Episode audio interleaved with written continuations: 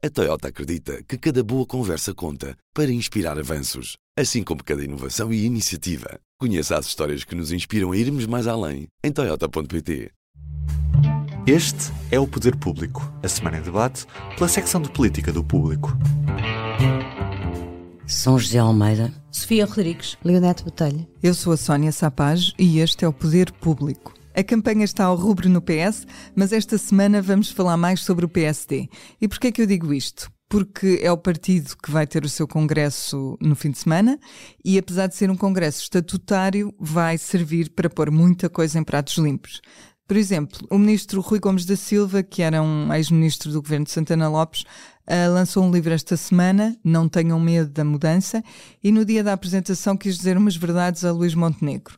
Eu ouvi-o na TSF uh, e ele dizia que o PSD pode estar à beira de um desastre eleitoral e que ele não queria ser acusado de não ter dito nada sobre isso e, portanto, falava e falava antes das eleições. São José, pergunto-te se tu achas que vai haver mais Luís Gomes da Silva no Congresso do PSD que vão criticar abertamente este líder. Imagino que não uh, num congresso que vai ser o arranque da campanha eleitoral, uh, com a perspectiva que se abriu de repente, disruptiva, do PSD poder chegar mais cedo ao governo, ter eleições antecipadas e poder ganhá-las, penso que o cenário vai ser mais de mobilização e de união.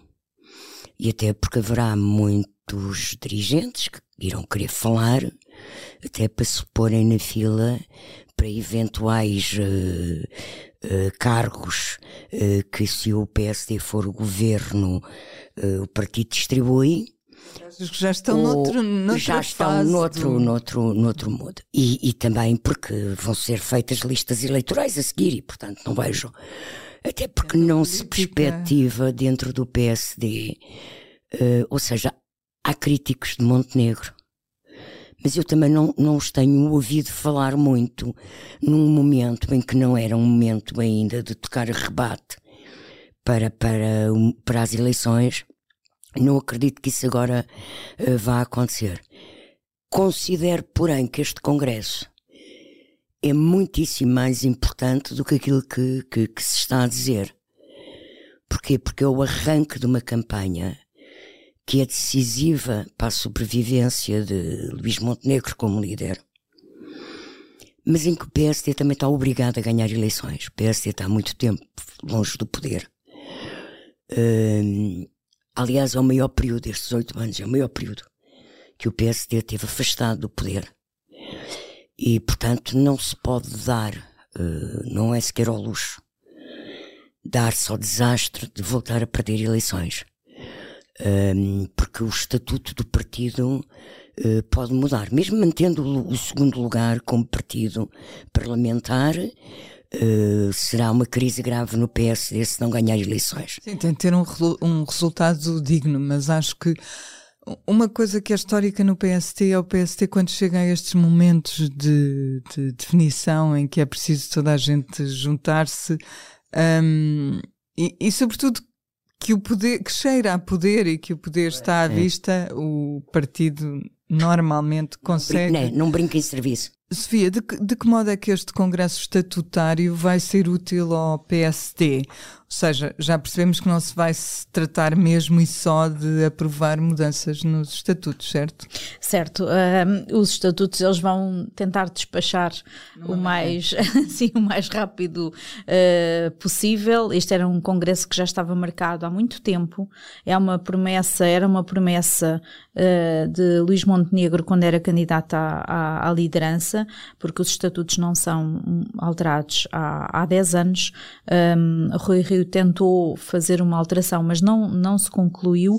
Portanto, um, o, o, P, o, Luís Montenegro achou que, que este era o momento e marcou este congresso há, há muitos meses, sem imaginar que seria realizado no, na, e que no meio de, jeito, na verdade. Sim, sim, no meio de uma crise política e com eleições legislativas à vista.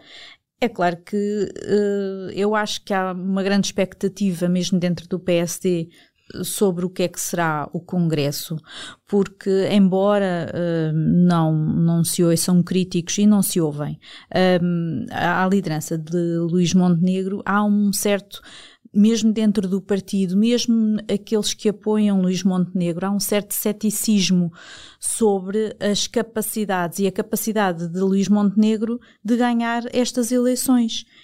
Um, e, isso, uh, esse ceticismo que, que que é transversal, é um bocadinho transversal no partido neste momento, uh, pode ou não alterar-se neste, neste Congresso. Pode ser um ponto de viragem, é isso que, que eles esperam, é que este Congresso seja um ponto de viragem para o partido e que Luís Montenegro apareça uh, neste Congresso com uma imagem forte, uh, mobilizadora e capaz de protagonizar uma, uma mudança e uma alternativa uh, àquele que será uh, o candidato do PS, que ainda não está, uh, que ainda não está escolhido. E, sobretudo, que seja mais forte uh, do que o seu uh, concorrente no seu espaço político, que é André Ventura, e que tem uh, crescido nas sondagens, que tem mobilizado o eleitorado do PSD e não só, à direita uhum. e não só, porque o partido chega,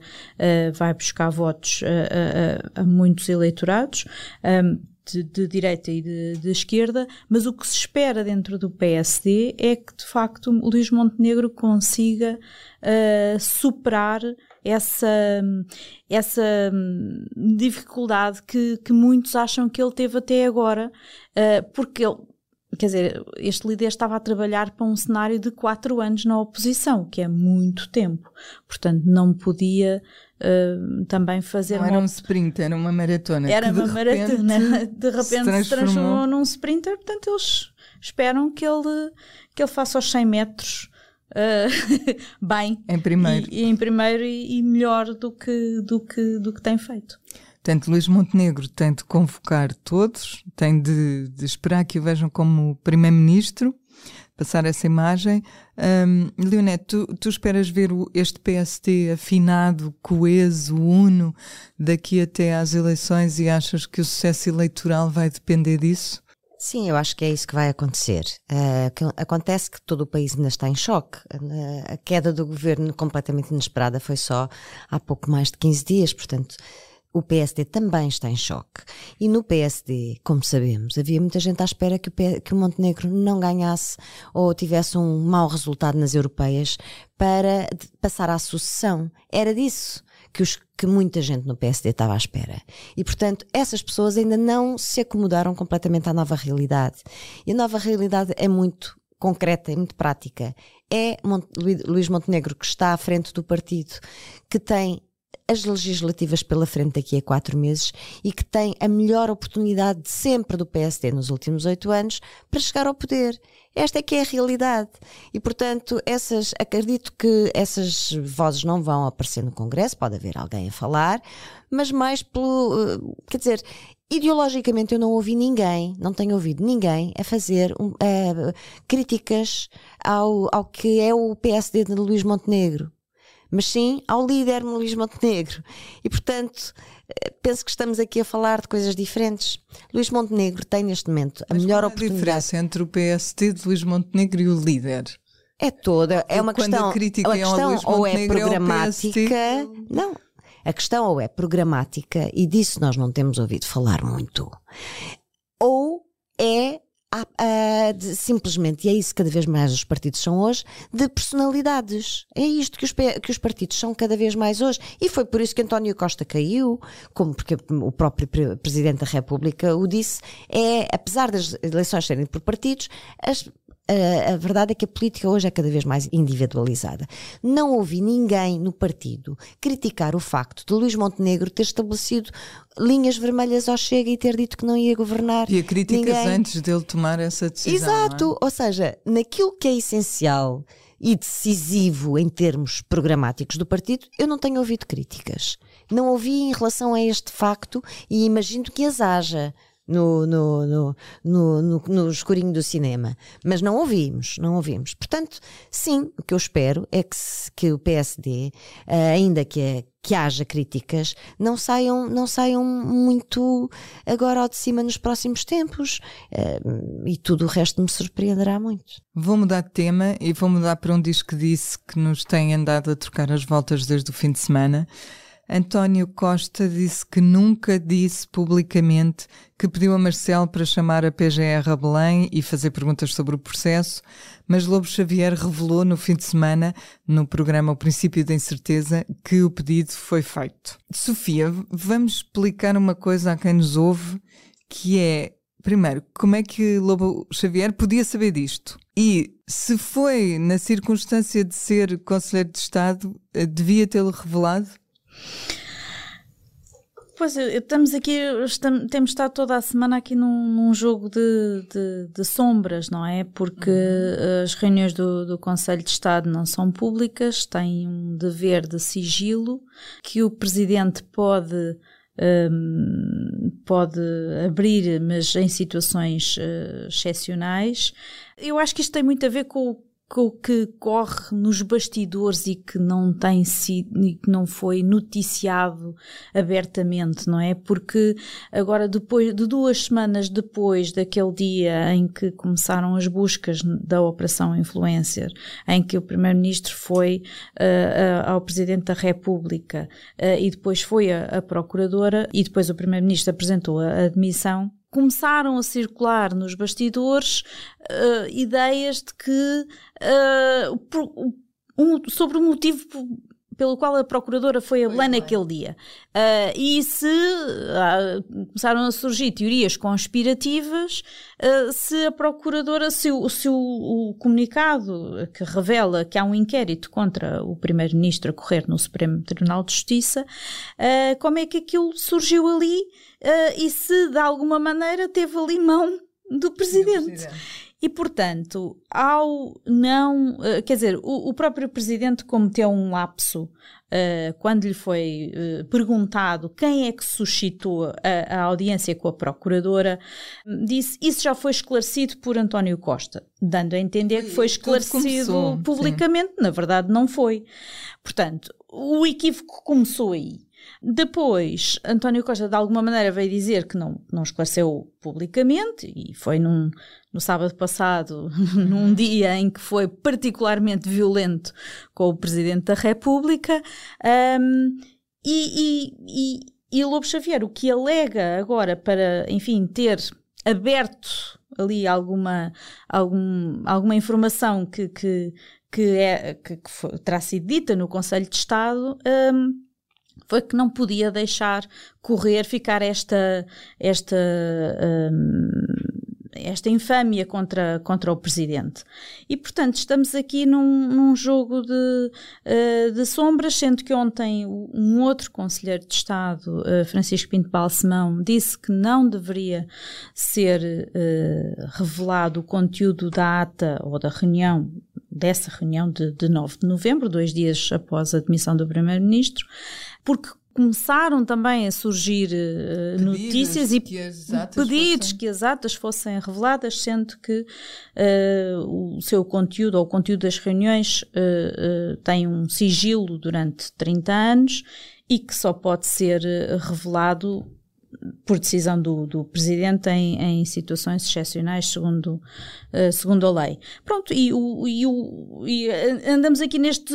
Portanto, o Presidente tem estado em silêncio, e os conselheiros de Estado, uh, ou, ou, em particular este conselheiro de Estado, uh, e temos andado aqui numa, numa semana de, de, jogo de sombras, portanto o Presidente parece falar por interposta pessoa. Mas depois também não acontece nada quando são revelados supostos segredos que deviam ser guardados durante 30 anos. Acontece, acontece. Então conta lá. Bom, mas então deixa-me começar pelo... Queres fazer uma pergunta? Não, eu, eu ia-te fazer uma pergunta, mas se tiveres... Uh, ia-te fazer porque tu de facto seguiste presidência Sim. da República durante alguns anos e a minha pergunta era se te lembravas de ter acontecido alguém ter falado tão abertamente e num programa de televisão sobre. Sim, sobre lembro. Lembro, uh, aconteceu comigo no início desta, desta de, de, de, do primeiro mandato do Presidente, na, numa das primeiras reuniões do Conselho de Estado, 13 de julho de 2016, eu escrevi uma notícia a dizer que, eh, cujo título era Cavaco estraga a unanimidade do Conselho de Estado sobre sanções. Nessa altura falava-se ainda, ainda se preparavam as sanções uh, da União Europeia por incumprimento do déficit. Um, eu escrevi esta notícia e durante a semana seguinte, logo nos dias seguintes, fui trucidada na praça pública, desmentida, Uh, e, houve, e houve um conselheiro de Estado, por acaso o mesmo, Lobo Xavier, que no programa que na altura fazia, que se chamava A Quadratura do Círculo, veio dizer que era mentira. Não, não especificou o que é que era mentira, mas, portanto, foi fui bombardeada por vários uh, órgãos, outros órgãos de comunicação social e, e desmentidos de todo o género. Uh, nunca revelei as minhas fontes, continuarei a não revelá-las, portanto lembro-me.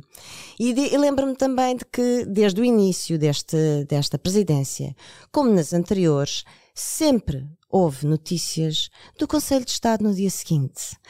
Portanto, esta coisa do sigilo, que agora se tornou uma arma de arremesso entre Presidente da República e Primeiro-Ministro, e não é a primeira vez este ano, como sabemos, não é? Já houve duas reuniões anteriores onde este assunto foi uh, também abordado.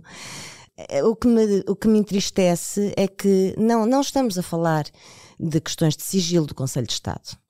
Estamos a falar de questões públicas que devem ser esclarecidas. E, portanto, atirar para debaixo do sigilo do Conselho de Estado uma questão que é a seguinte: é de interesse público saber se foi o Primeiro-Ministro ou não, ou se foi o Presidente da República que chamaram a Procuradora a Belém naquele dia. E, portanto, se isto foi falado no Conselho de Estado, não é por esse facto que deve ficar debaixo do sigilo e, portanto, apaga-se todo o interesse público sobre a questão. E eu, portanto, aqui uh, uh, acho que o sigilo no Conselho de Estado deve continuar. Talvez os 30 anos não se justifiquem na, no tempo acelerado que nós vivemos hoje, mas deve continuar a existir. Não deve é servir para encobrir e calar questões de interesse público. Quem colocou estas questões na praça pública foi primeiro o Presidente da República e segundo o Primeiro-Ministro. Portanto, agora estarem a sacudir para baixo do, do, tapete do Conselho de Estado, para mim isso não pega. A questão é outra. A questão é das relações entre duas pessoas uh, e, e entre os dois mais altos dignatários do cargos é da, da, nação que se estão a apunhalar pelas costas desde março. E, portanto, isso é que é feio e isso é que é irresponsável e isso é que dá cabo do regime. O que, o que, o que isto sugere é que, ou pretende sugerir, é que a questão não existia fora do Conselho de mas Estado. Não é verdade. na realidade mas não existia. é verdade. É. A procuradora em Belém. Não é verdade. Não é? O Conselho de Estado foi convocado no dia seguinte à, à, às buscas do, do, do, ou no mesmo dia. Não, são dois. Sim. Pronto, Convocado, ok. sim, Com, portanto, a questão que está em causa é a questão do, de termos um primeiro-ministro sob suspeita policial, judicial, e não se o Conselho de Estado deve ou não ter sigilo. Desculpem lá, estamos constantemente a discutir o acessório para fingir que não existe o essencial. São José, nós já falámos aqui inúmeras vezes sobre isto que a Leonete também estava a, a tentar introduzir, que era as picardias e a relação entre as duas figuras do Estado, que são António Costa e Marcelo Rebelo de Sousa, e que, sem dúvida, que se foi degradando ao longo dos, dos tempos e, sobretudo, no segundo mandato presidencial.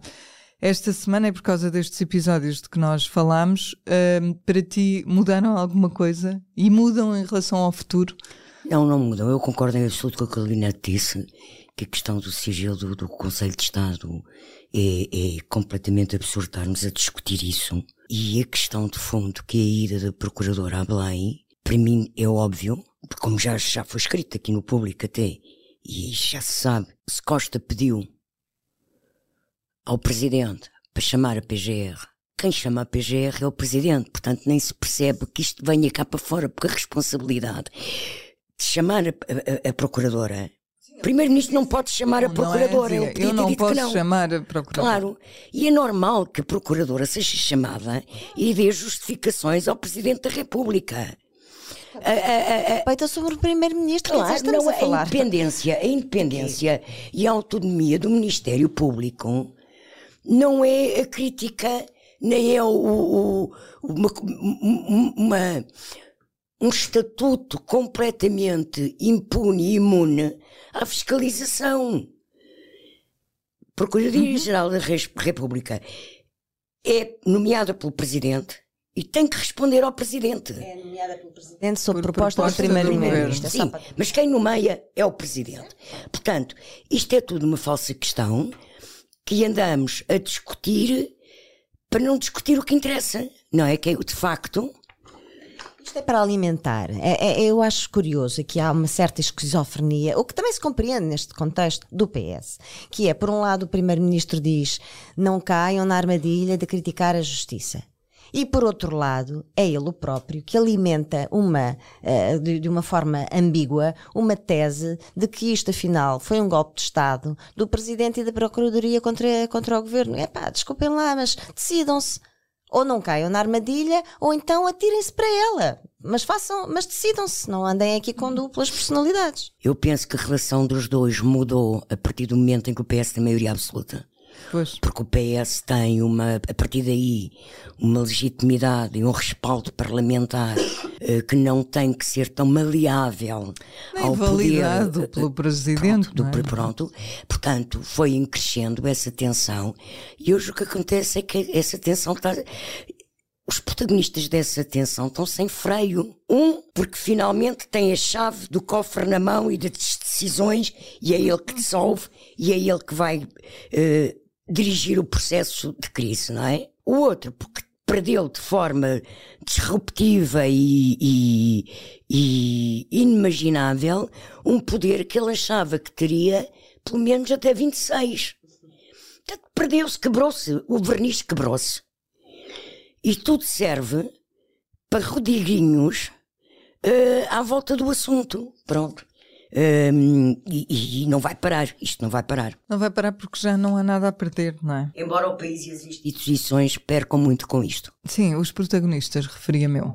Eles é que não, não têm nada a perder, um não vai a eleições e outro também já não vai a eleições. Ainda podemos falar aqui sobre o PS ou sobre o orçamento que começa hoje a ser debatido e votado na especialidade, mas vamos ter outras oportunidades e, e portanto, eu sugeria que fôssemos diretas para o público notório.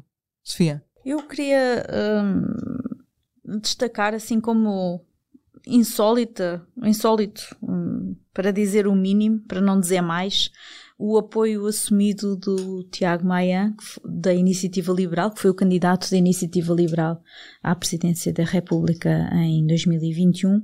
Ele assumiu o apoio ao Javier Milei, que ganhou as eleições na, na Argentina, um, e que é um candidato que se define como anarco capitalista. É um candidato excêntrico, para dizer o mínimo, portanto, é um, é um candidato de ultradireita. Um, muito, é grosseiro, enfim, uh, acho que se estivermos um bocadinho atentos à realidade, olhamos para ele e, e acho que tiramos as nossas conclusões. E a minha, minha perplexidade é como é que uma pessoa, uma figura que até foi candidato presidencial da Iniciativa Liberal, uh, assume uh, o apoio a este agora presidente, uh, mas assumiu o apoio ao candidato, ehm, dizendo que, justificando que as propostas eram tendencial e são tendencialmente liberais. Portanto, não fez sequer uma, uma apreciação sobre a forma e, e concorda com muito de, daquele conteúdo conteúdo, sendo que o conteúdo é, do programa é muito radical.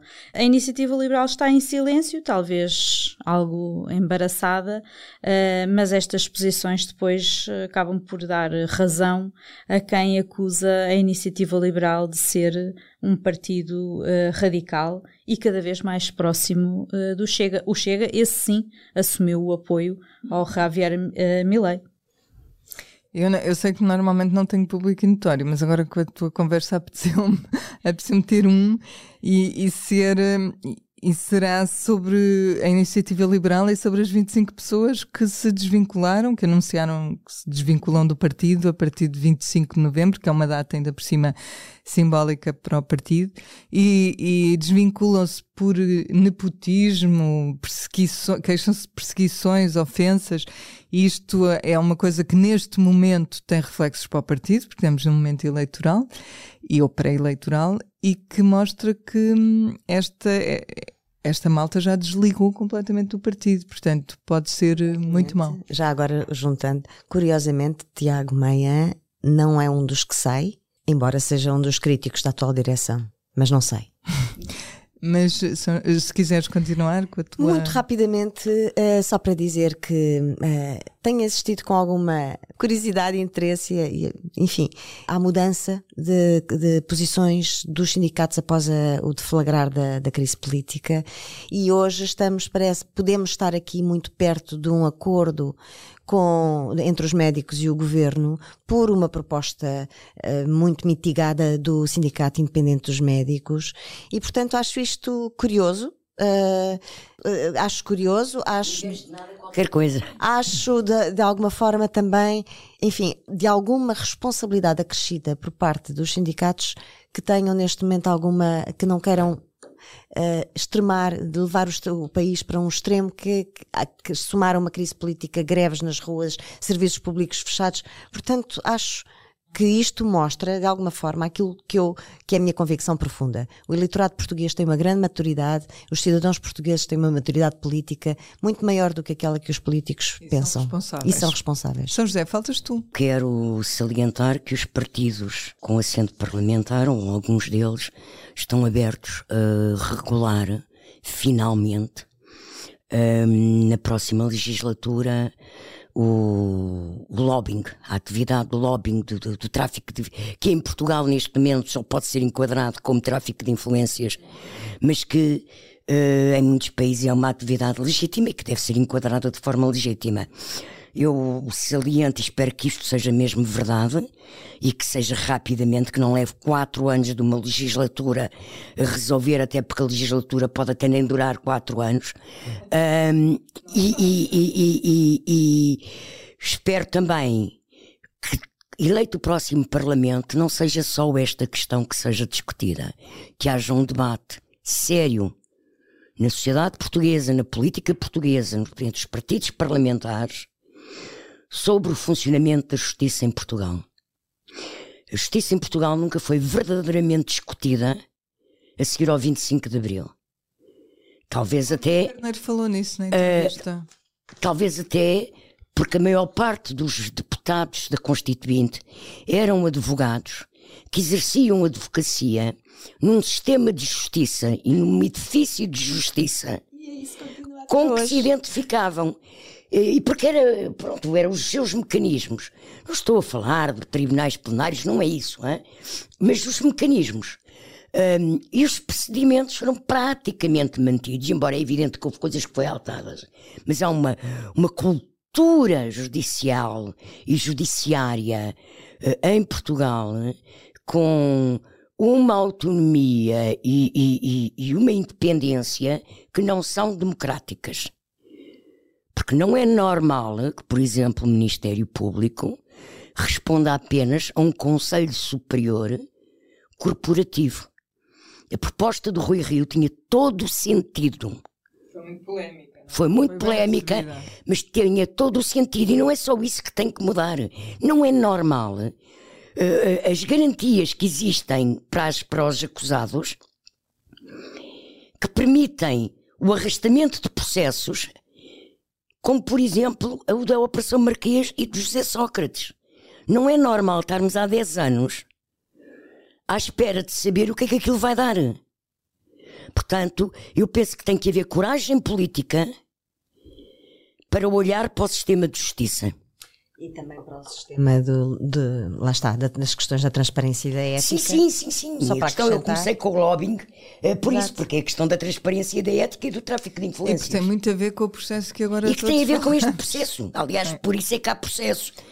É, em parte, porque foi identificado como tráfico de influências, coisas que podiam ser enquadradas como atividade de lobbying. Logo saberemos. Exatamente. Não, só para, só para sublinhar que, que tivemos ontem na, nas nossas páginas um artigo de Jorge Seguro Sanches, o ex-secretário de Estado da Energia e ex-secretário de Estado da Defesa, que deixou os dois lugares uh, uh, para depois virem pessoas que tiveram problemas. Uh, pronto, deste género, nomeadamente na Energia João Galamba, eh, e que chama-se Ética e Esperança. Acho que é um texto que vale a pena toda a gente ler.